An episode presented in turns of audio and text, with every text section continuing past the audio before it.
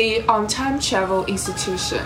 大家好，这里是无时差研究所，我是爱谁谁。大家好，我是树树，我又出现了。哎，大家好，我是张哲，我是无时差的老朋友了哈。呃，大家好，我是黄坤。主持人爱谁说到的一个很有趣的呃提法是说，在新冠疫情以后，实际上新冠疫情和中美关系的持续紧张是几乎是同期叠加的。这当中就有一个非常有趣的现象，就是说为什么在中国最先大规模爆发的这样一场。疫情和中美贸易战引发的中美之间的关系紧张，会让人们跟把亚裔美国人在美国遭受的这种不公的待遇联系起来。那实际上我们就发现，亚裔是一个非常宽泛的概念。呃，在美国大概有两千万左右的亚裔，大概占美国人口的百分之六。呃，但其中即便是考虑华裔。就是包括呃两岸三地呃包括港澳台这些地方移民到美国的人都包括进来，也只有六百万，实际上是两千万亚裔当中比较少的一个人口比例。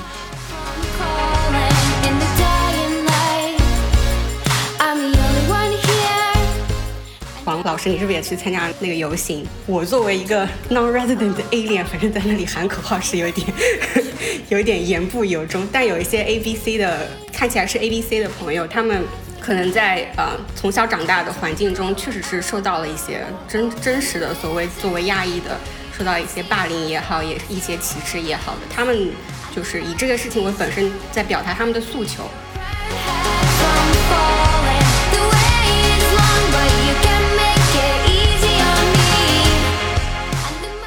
我不知道大家对就是参与运动，就是成为一个就是 activist 这样的一个事情的一个想象是什么？就现在我自己的理解是有很多很多东西都是可以做的，就是你并不是真的是要去我成立一个组织，然后就是找一帮人，然后有一个某一个目标，我一定要推动它。当然这个是很多人在做的，而且也非常非常艰难的在做的。但是嗯，很多时候，比如说我们去组织。类似这样的一些交流，甚至是你跟你身边的人去讲这个事情，然后你去亲身去参与游行。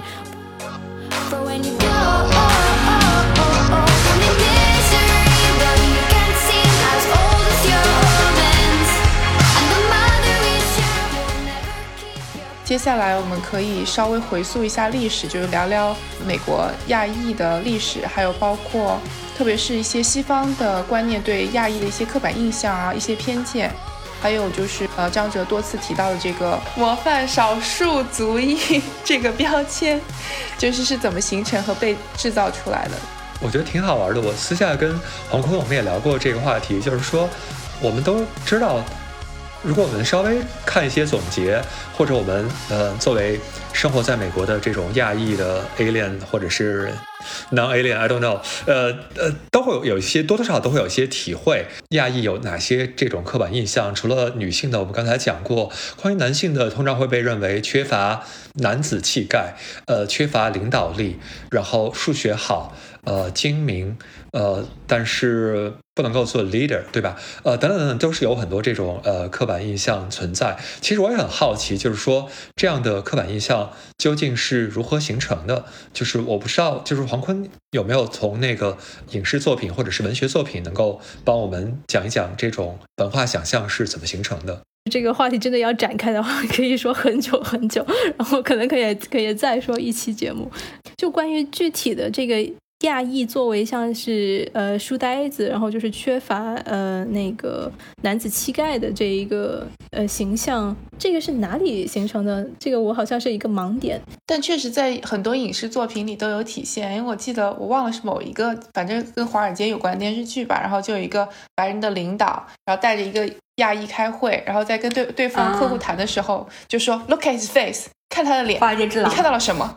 他是亚洲人，就是这样子。他就是说，证明他的这个数据啊、模型都一定很 OK。用一个非常直白的这样的一个形象来，呃，但这其实还是 positive 的，是不是？就数学好，夸你数学好也不是什么。但是那个亚裔就是不说话呀，就是很呆，就这样。一句台词都没有。呃，我觉得就是模范少数族裔这种，就是呃，你是这种对科学啊等等的这些非常艰深的这些学科有非常 好像有某种呃魔法这种呃印象，就是他他他这种刻板印象，就是他始终就是刻板印象，就是他可能会在某一些特定的情境里面给你某个优势，就可能会。我不知道，可能比如说公司面试的时候会不会觉得哦，这是一个比如说程序员，然后这是一个亚裔的程序员，然后他可能就是很厉害，whatever。但是很多时候在一个管理层的一个岗位上，然后在其他的职位上，然后这个就不会成为一个优势，然后这个就会成为你的你的劣势。这个歧视的例子真的太 多太多，就现在也还在发生，而且我真的是觉得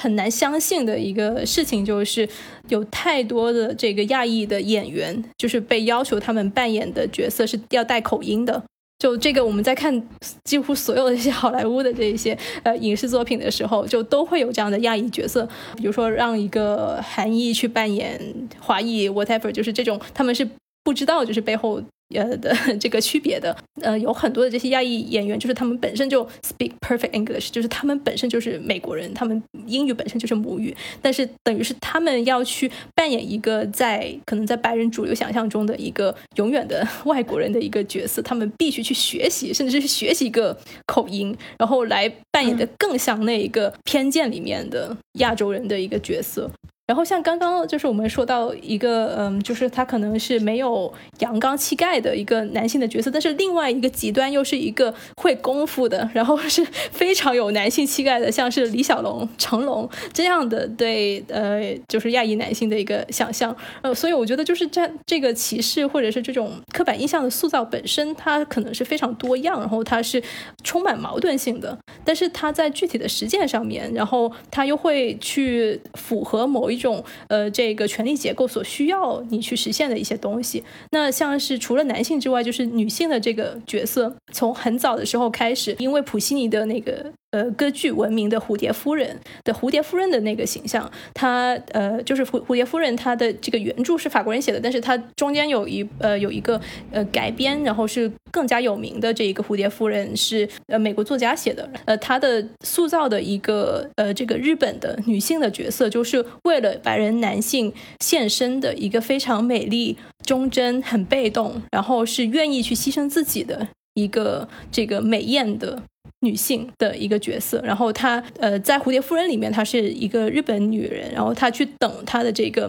白人的这个爱人，然后她爱人其实已经又回美国结了婚了，然后她就等于是抛下了这个蝴蝶夫人她的的孩子，然后蝴蝶夫人就自杀了。等等的这一种，就是他塑造的这个女性的角色是一个非常完美的一个呃东方美人，然后她可以满足白人男性的所有想象，但是她在你不需要她的时候，她会非常自觉的离开，她不会去去抗议，她不会去像是比如说像是白人女性那样子要跟你争取平等的权利，然后就有这样一个一个。一种这样的印象，但是同时又有呃，比如说像是影视里面的这个一个另外的一个形象，就是在一些可能是黑色电影或者是这种犯罪电影里面的非常性感的心狠手辣的那种红颜祸水的那样一种非常有呃性的魅力的，可以操控男人的这样一种以前的这个呃华裔的女性的一个角色。然后，当然这两者都。跟妓女的形象就是有非常深远的联系。是美国人可能周围的华裔没有那么多，他只能通过影视作品的反射来对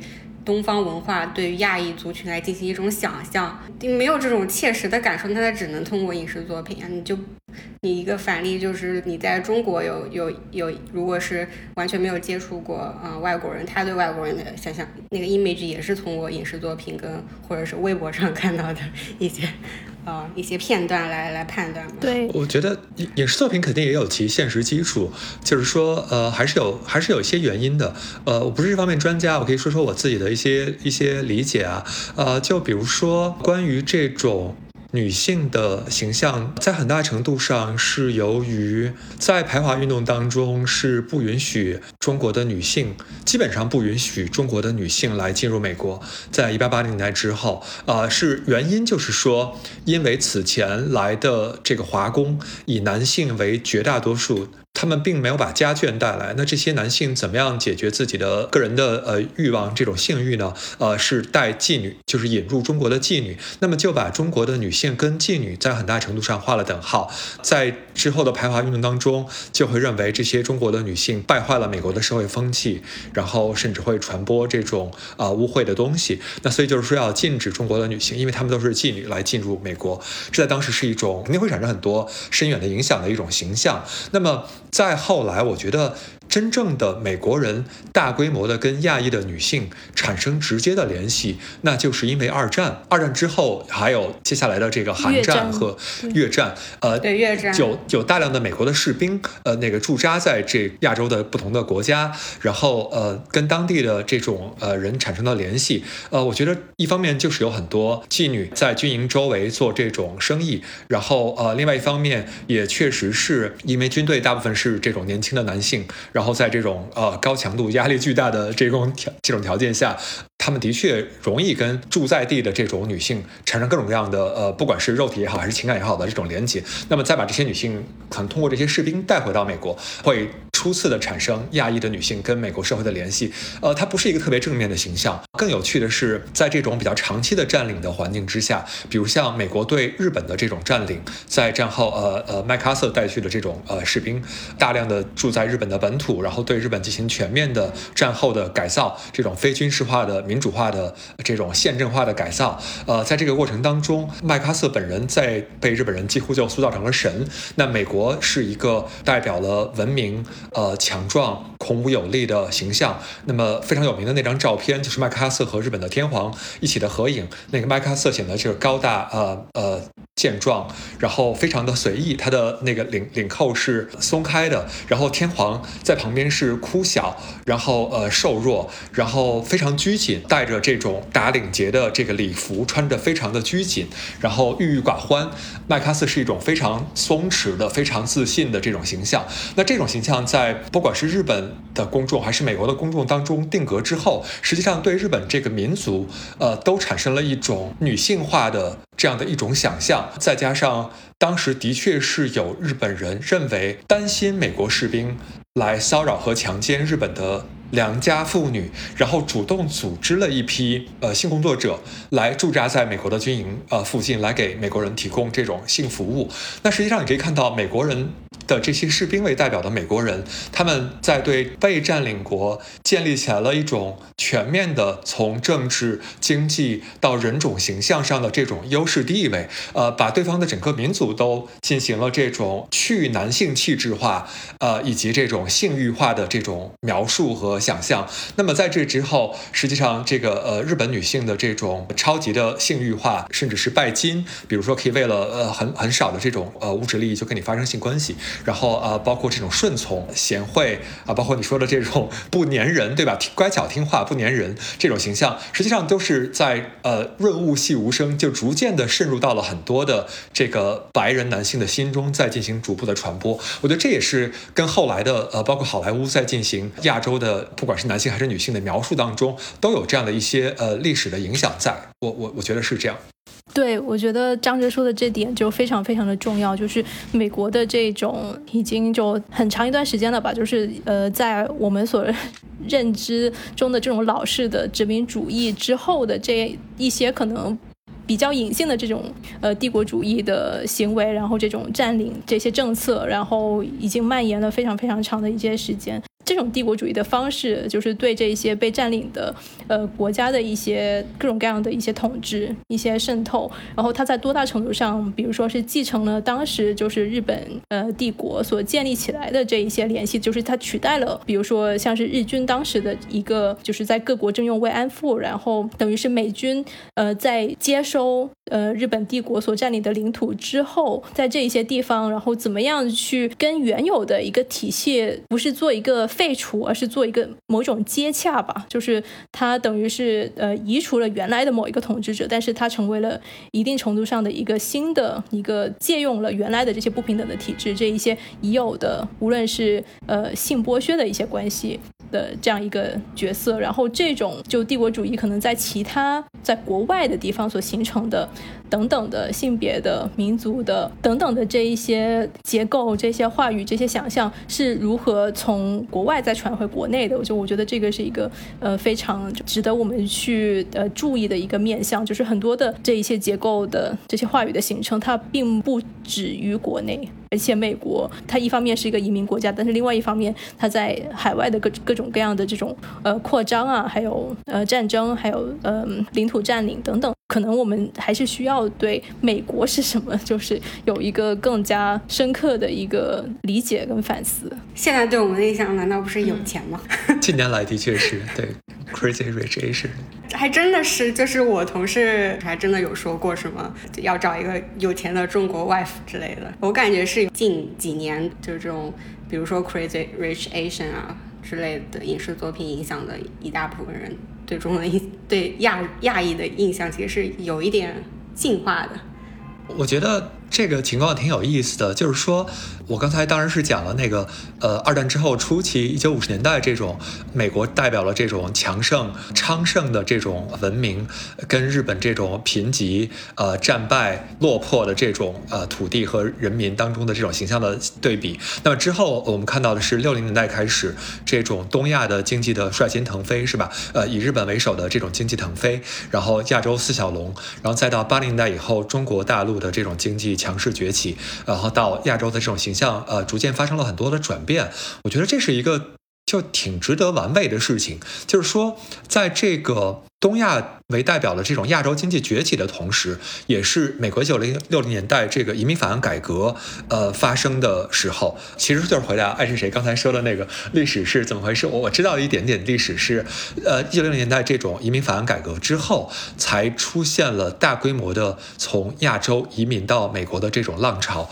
呃，之前实际上美国亚裔的人口是非常少的。呃，移民法改革以前，美国大概总共只有。一百万左右的亚裔，在半个世纪以后，这个数字已经涨到了大概一千八百万，现在超过了两千万这个亚裔人口。那么就是说，的确在现在。还在世的这个 亚裔美国人当中，的确是有一大批是这种 foreigners，原先的 foreigners，然后移民到美国来的这种一代移民，的确是有很多一代移民的。呃，那么这也跟他们很多对美国的社会的这种结构不了解，对美国的这种社会运动的历史呃不敏感，带来的很多文化的误会，包括呃语言上的障碍，呃，包括这种文化习俗上的所谓的不融入，被当作外国人对待，实际上是有其现实原因的。再说回到这些年当。中东亚经济崛起之后，也伴随而来的是这种大规模的移民来到美国。那么，由于现在的这种通讯和交通条件的发达，这些人移民到美国之后，往往还跟原来移民的地区这个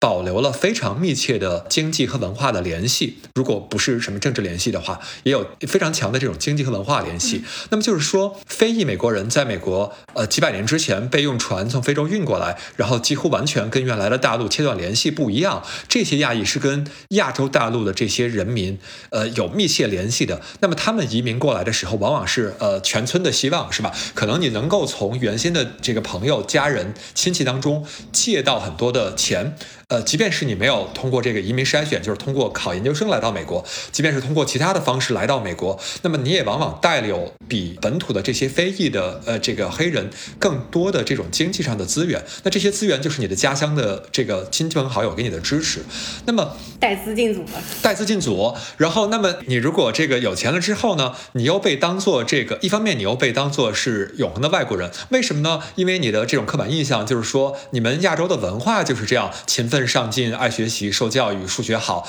那么并不是说你你这个人本身你是一个特别努力、特别上进的人，而是说这是你的传统，实际上是否认了你个人的很多努力和奋斗的。那么又因为你的这个 modern minority 这个优势是由于你的传统、你的文化背景给你带来的。我要说你这些好，同时也就是说了你跟美国不一样的文化传统和背景，那么你就是外国人。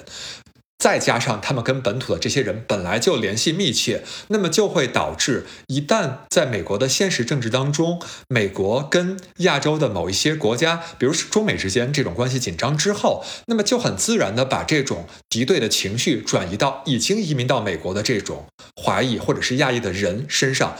而不区分这些人是通过什么原因来到了美国，甚至很多人本身是因为并不喜欢原先国内的环境，或者是被迫来到美国。就有一些这个，比如说韩战之后，对吧？造成了大量的这个难民来到了美国。越战之后来到美国，他们并不是自愿来到这里的，但依然会被认为他们是跟原有的这些国家和地区是有绑定的。他们在这种动荡的这种政治关系当中，就会变得格外的脆弱。这也是亚裔美国人跟很多其他的美国呃少数族裔非常不一样的一个一个一个境况，尤其是跟非裔来比的话，是非常不一样的情况。我又想到了，就是二战结束后，然后冷战过程中，然后像刚才就是张哲提到的这一些，呃，韩战，然后呃越战等等，就是呃很多的这一些可能是移民或者难民吧，就是他们。来到美国之后，就是因为当时美苏的一个一个这种对峙，然后很多时候就是在呃美苏以外的地方，就是引发热战嘛，就是在冷战之外的这些热战，然后在共产主义就是执政的这个过程中，然后他选择了来到美国。这样一个过程中，我觉得一个非常有意思的事情就是，他们可能很多时候就是他们的这个存在本身贡献了呃美国的这种反共的这种话语，然后大家对于共产主义是一种怎么样的一个呃恶魔的一种邪恶的一个体制的一个想象，呃，但是在这样一个过程中，然后在这种反共的这种叙述在不断的现在仍在仍然在延续的这样一个过程中，就是现在对中国的这一些想象又。嵌套在了以前的这一些反共的话语里面，又反弹到了现在在美国的这一些可能被认为是中国人的东亚面孔的，甚至是只是东南亚的或者是其他的一些人。就然后我觉得这个里面就有一个非常神奇的一个不断的一个反弹，不断的一个呃内外辐射的一个一个状态。感觉喜欢一个人不需要理由，讨厌一个人可以有好多理由。就你说的这个情况还特别有意思，还可以跟古巴裔做对比啊。实际上，呃，美国人就不会在西裔当中就不会对古巴裔不放心，是因为古巴裔来到美国的的确就是当初的。这种呃反对卡斯特罗政权的这样的一些带有极强的右翼的反共意识形态的这样一批人，包括他们的资本家，包括一些专业人士。那么中国来的人其实就非常复杂，有你说的这些形态的，比如还有像这个港台过来的一些人，的确是对这个共产政权有非常不满的一些人过来，但也有这个我们说移民当中最常见的这个经济动因的移民来追求更好生活，是吧？美国梦来读书，然后本身并没有是甚至是就是。这种 apolitical 的这样的一些大量的移民也进入，那这种情况实际上就非常复杂，完全可以被不同的政治力量来 weaponize，就是可以用你当中的一部分人的一部分言行来把它放大，然后来把它形成对整个一个群体的这样的描述。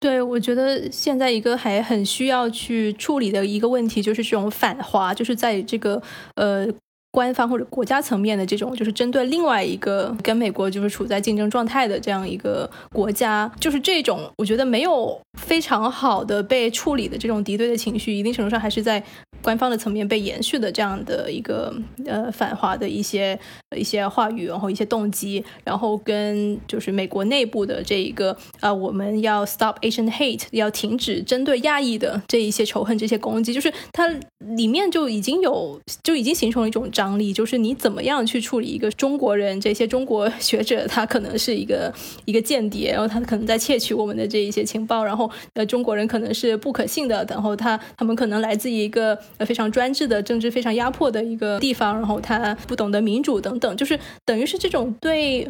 另外一个国家的想象，它其实对于在美国境内的这一些呃亚洲人的想象是有千丝万缕的联系。然后我觉得现在就是在处理这个 anti Asian。Racism 就是针对亚裔的这一些种族主义仇恨的一个过程中，就是可能就是在很多的亚裔美国人的这个层面，就是呃，比如说我们说杨安泽，他会说我们要去证明自己的这个美国性的一个过程中，那其实他也是会就是 play into 就是这一套的，嗯，站在美国的这个立场，而不去反思，就是究竟。这个国家就是这一个像美国的一这样的一个国家，然后它在全球的一个地缘政治的一个立场，它是怎么样去不断的嗯塑造这种敌对的情绪、这一些偏见等等，然后它其实并不与国内发生的这些事情，呃，相互分割。我觉得就是，特别是其实东南亚的情况是更加复杂的吧。我觉得就像我们刚刚说到，就是大家有不一样的原因来到了美国，有很多可能是越战、韩战是有战争的因素，其实有很多也是政治原因吧。然后像我们最近更多的来的这些年轻人，可能都是为了追求更好的生活啊、教育啊。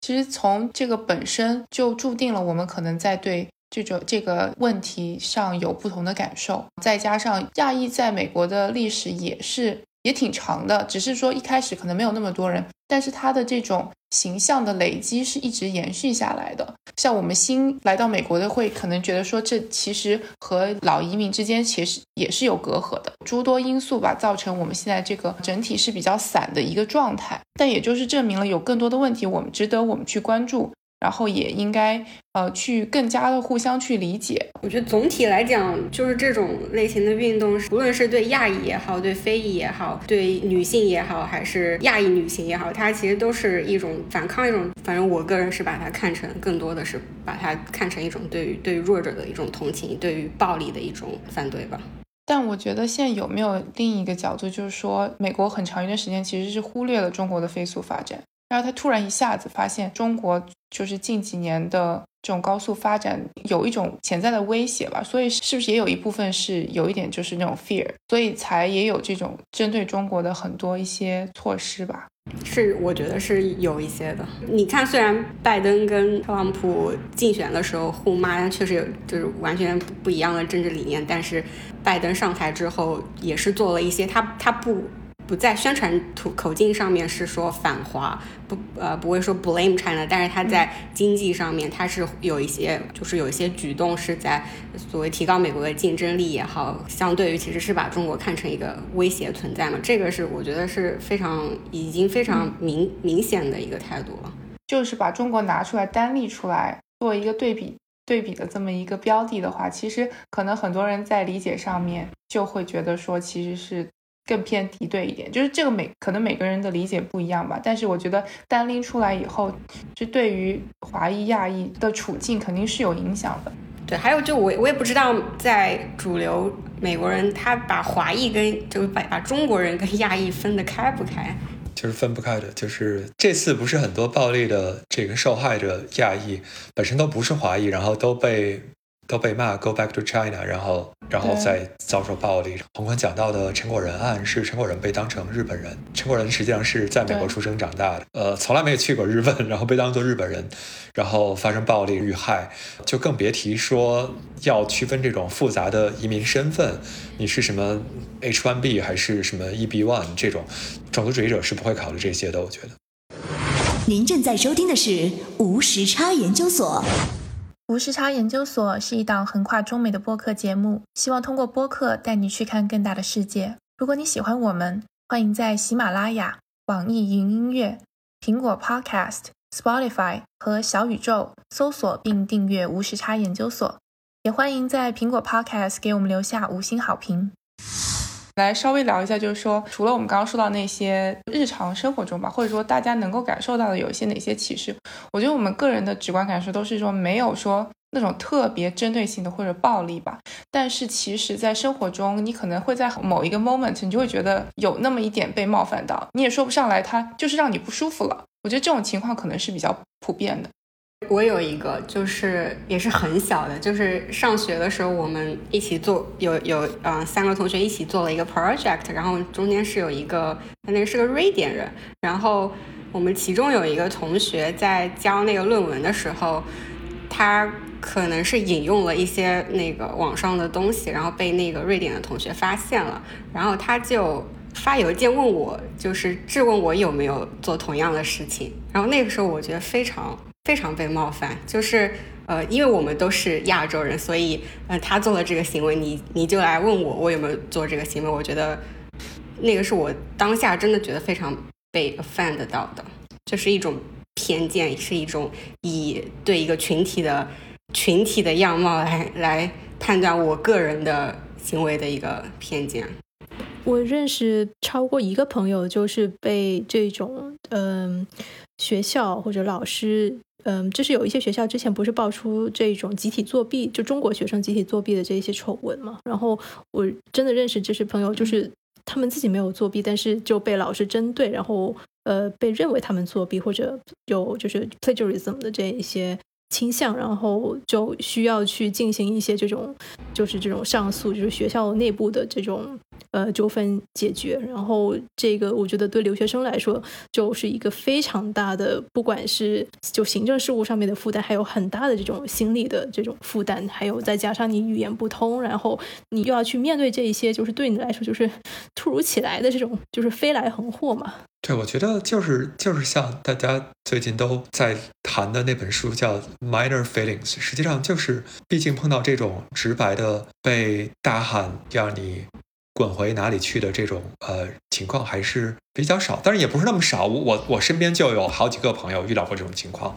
甚至是在校园里或者在等公交车的时候被人这样喊过。但我觉得更多的时候，你能够体会到，呃，有一些人对你的故意的这种呃刁难。他的这种神情的傲慢，甚至是在你的英语不够熟练的时候，你有些东西听不太清的时候，他更加故意的讲得很快，然后来看你出丑的这种状况，呃，然后你受到的这种孤孤立，甚至是别人的小声嘀咕，就像那个书里面写到，这个作者去游泳池游泳，然后会被旁边的人呵斥说这里是只给在这里的住户 residents 用的游泳池。他说这个他的呃姑姑住在这里，我是来帮他看小孩。他们在这里游泳，然后别人依然把他赶走。走的时候，他会听到就是别人小声嘀咕一句话，说 “They are everywhere”，这些人到处都是。他就会觉得，你你说他有这种多么直白的种族的言论吗？也未必。就像我们说亚特兰枪击案，这个人到底有没有说过直白的针对亚裔的这种种族歧视的话语？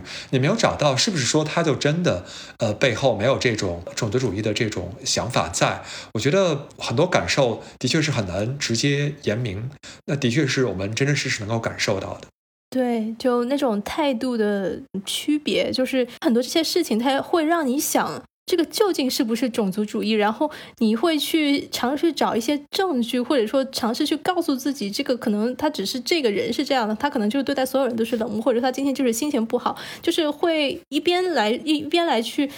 尝试去正当化某一些东西，比如说自己的这个遭遇，但是另外一方面又好像想要去否定掉这个经验，就是想让自己不那么难受。然后在这个过程中，其实就非常非常的消耗。然后我觉得，其就是我自己一个遭遇的事情。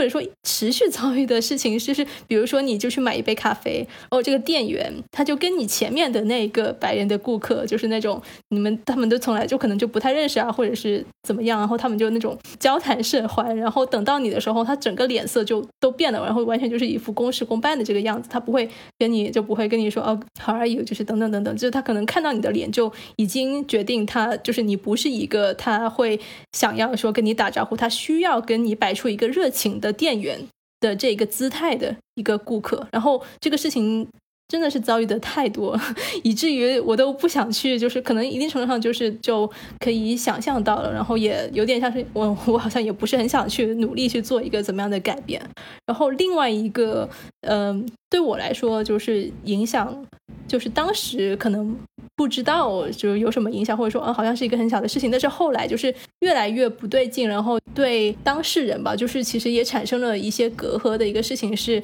呃，就是在一个我我觉得其实大家都认识的一个学术的场合，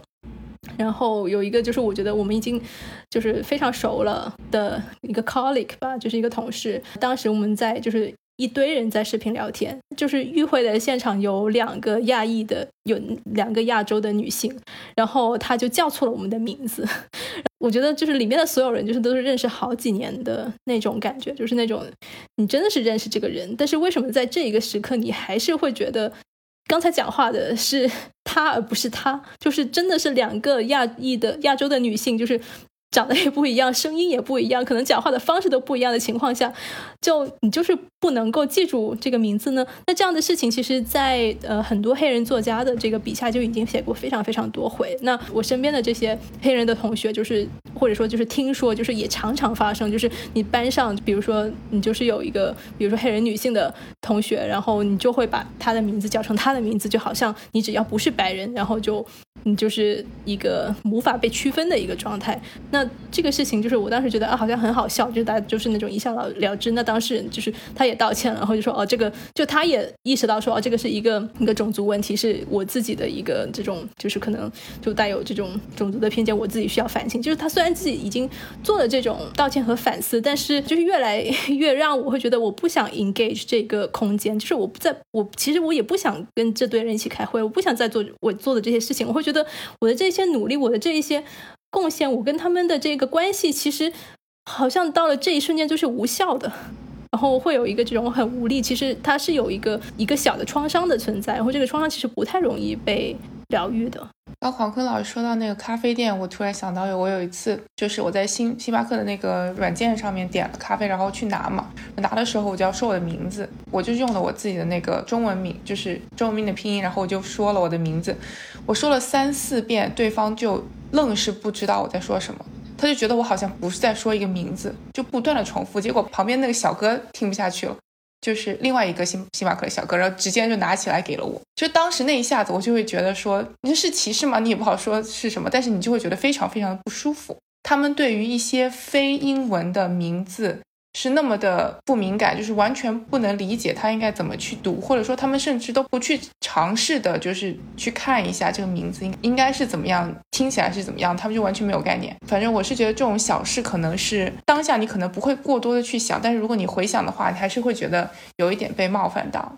我觉得这些大家的体验是我们作为这种。这种 alien 这种 non-resident alien 的一些体验，可能跟这种美国的二代、三代移民的体验还很不一样。如果你们这个可以去看看二代、三代，他们写很多自己成长过程当中的感受，我觉得是跟那个很多非裔的小时候的人的成长的感受有很多相通之处的。还有一点非常有意思的是，我觉得在那个年代。被规训的这种华裔的，或者是整个亚裔的二三代移民，他们由于像蒋安泽说的，想证明自己的 Americanness，他们实际上在大学里面是或者高中里面，他们是非常排斥从中国来的同学，要跟他们划清界限的。就是说，很多我我遇到不止一个中国来的留学生跟我讲过，跟美国的。其他族裔的人交朋友的难度比起来，好像想进入那个美国的华裔的二代、三代移民的那个同学的圈子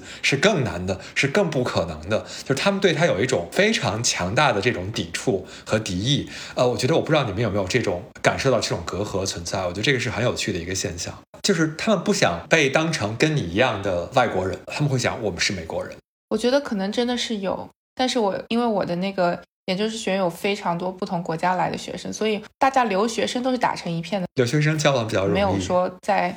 说谁是什么国什么国，然后大家都玩得很开。嗯，就是和所谓的 A B C group 没有说因为大家都是中国人，或者是有中就就是这个血统。关系而变得更亲近。对这个这个读名字也是很好玩，我觉得他们会很努力的去读这个欧洲的非英语国家的这个人的名字，比如像德国人的名字或者怎么样，法国人的名字。然后呃，这跟亚裔的情况就很不一样。我还有一个反例是，呃，是同事，但是初次见面的时候就就跟我说，我特别喜欢中国女生。这个也是让我非常不舒服的，就是对 Asian fetish，这就是 对这个也非常不舒服呀。所以，嗯，我觉得就是你正常同事见面不会说这种话吧？就怎么会说我喜欢什么类型那个你你们这个种族国家的女孩呢？就这是让我觉得非常奇怪跟不舒服的一个点，就是让我产生了一种非常抵触的感觉。对于那种二三代移民来说，他们更不喜欢问的问题就是别人不停的问他们，就是呃你是从哪里来的？对，呃对，Really where are you from？就是这种，Originally where are you from？这种。然后，但我们可能对这种问题就不太敏感，但是对我们对像刚才对叔叔说的这种，我们就会感觉到。我觉得我的情况可能有一点不一样，因为我本身就在就是做这种种族研究，然后就之前也教过这个亚裔文学的课，然后可能很多时候是处于一种就是有很多的 Asian American，就是这种亚裔，他他们是我的学生，或者是就我助教的那个班上的这个学生，或者说本身就是做这种比较左翼的，呃，无论是政治啊还是各种各样的文化分析的这样的一帮人，所以可能本身就对这个身份的这些问题有很多的解构，那么。其实，在我当老师或者当助教的这些经历里面，倒是会觉得，就是这些呃亚裔的，可能是几代的呃学生。呃，他们的这个反馈会是积极的，就是可能是甚至他看到的，即使不是一个亚裔美国人，就是可能说话是带着口音的，然后我也会说我是呃，就是从中国来的，等等等等，然后我会去给自己的一个一个这个 background 和和一个 positionality，但是可能就是相比之下，就是他们看到一个这个。亚裔的长相的人，然后处在一个这个权威的一个位置，然后是去给他们教授一些知识，然后很多时候，因为我教的，比如说像是跟种族相关的一些课，那对于他们来说，其实也是一个，就可能一个呃自我发现啊，然后可能也是一个就是有一点的这种。就自我认同的一个过程，还挺神奇的。就是我教的一些班上，就是如果是亚裔比较多的，比起在某一些班上，就是比如说亚裔处于就是非常少数，然后呃，他们可能根本就不会在课上发言，但是他们可能会在呃 office hour，就是单人跟你见面的时候。然后跟你敞开心扉，然后会讲一些自己的一些问题，甚至会就是可能会把 Office Hour 当做一个这种心理咨询的一个一个可能。然后呃，或者是看到一些亚裔，就是嗯，可能他本身不太会 speak up，他不太会嗯出来讲话的一些学生，但是可能在这样一个交往的过程中，他觉得。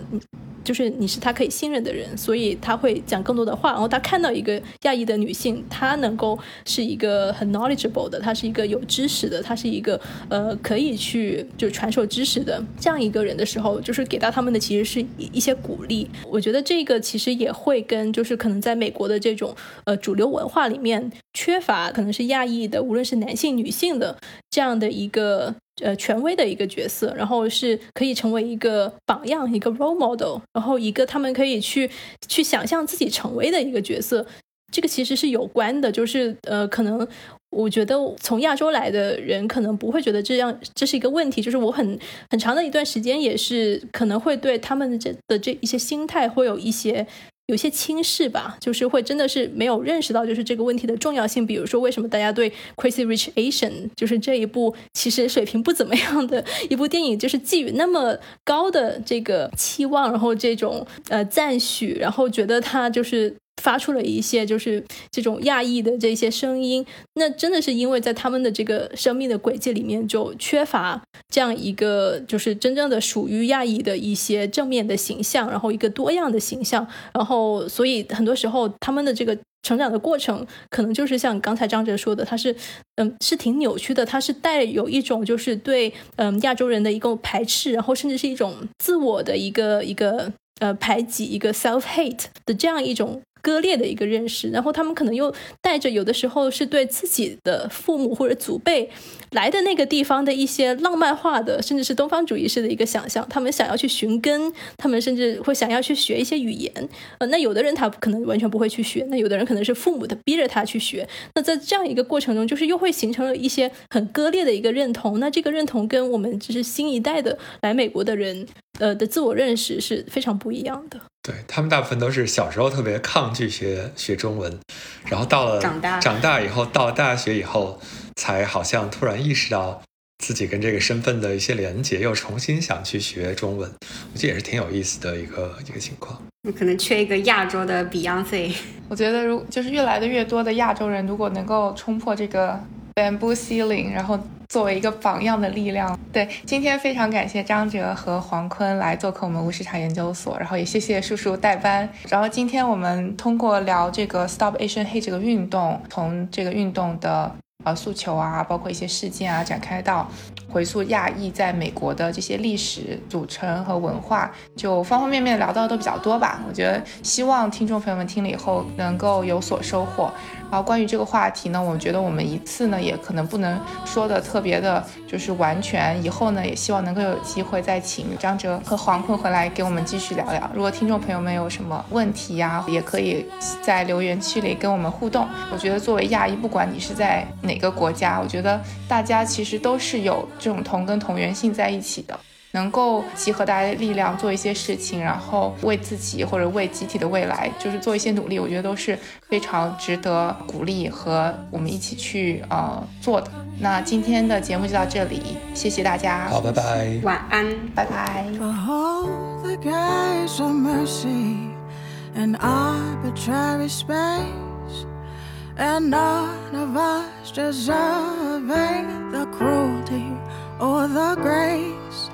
A solitude of longing where love has been confined. Come healing of the body, come healing of the mind. Oh, say the darkness yielding that tore the light apart. Come healing of the reason, come healing Oh, trouble dust concealing an undivided love. The heart beneath is teaching to the broken heart above. And let the heavens hear it, the penitential hymn. Come healing of the spirit, come healing of the land. Oh, let the heavens the band that times healing of the spirit, come healing of the land.